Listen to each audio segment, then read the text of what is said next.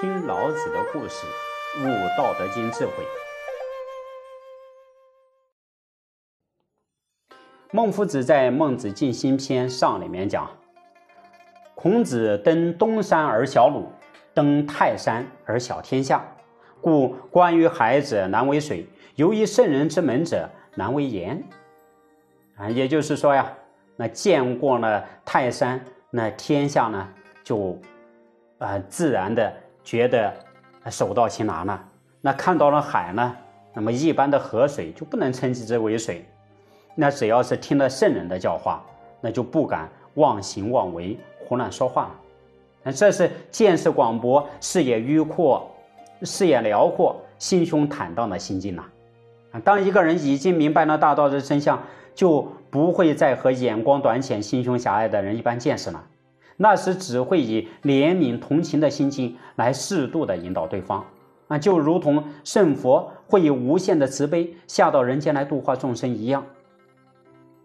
孔子离开宋国啊，经过一段时间的沉淀，重新整理思绪，于是呀，又再次前去见老子，报告自己的心得。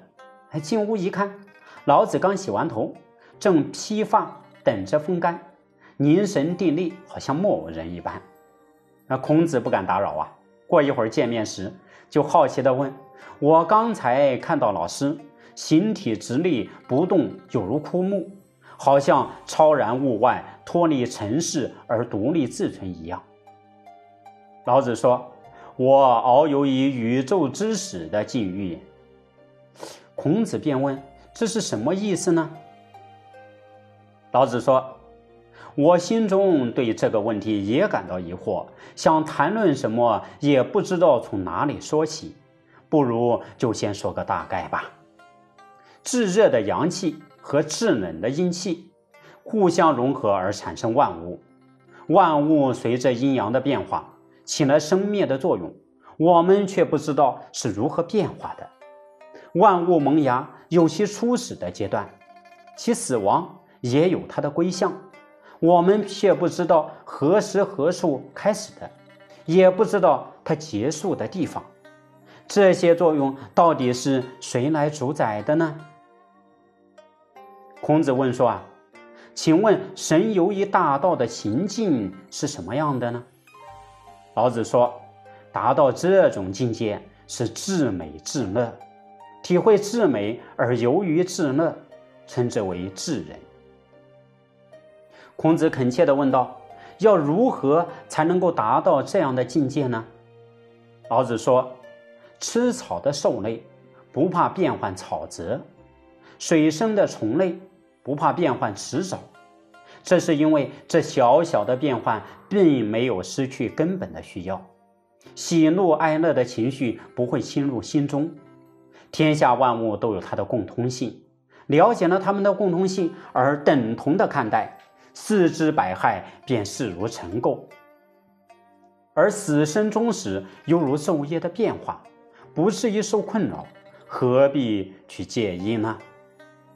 舍弃得失祸福，如同舍弃泥土一般，知道自身比身外的得失祸福更为可贵。可贵在于自身不因变化而丧失。况且宇宙的千变万化，至今未曾有穷尽，如此还有什么值得困扰内心的呢？修道的人要了解这一点呐。孔子说。啊，夫子德合天地，还借助智言来修心。古时的君子，还有谁能超过的呢？老子接着启发孔子说：“不能这样说啊！有如水的清澈，是无为才能自然。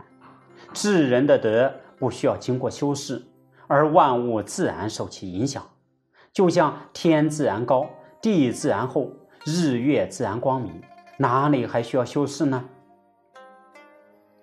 哎，此时，孔子明白了，道是无止境而自然存在，执着于有是错的，执着于无也是不对的，道法自然才是最好的依归。辞别了老子，在回旅社的途中啊，遇到了来迎接的颜回，啊，孔子心有所感的说：“我对大道的了解，岂不像是瓮中的小飞虫吗？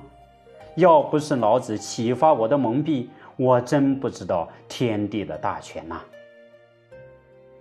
俗话说：“天地有大美不言。”老子所言说的大道妙不可言。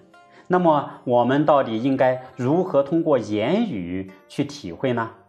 请听下集：知者不言，言者不知。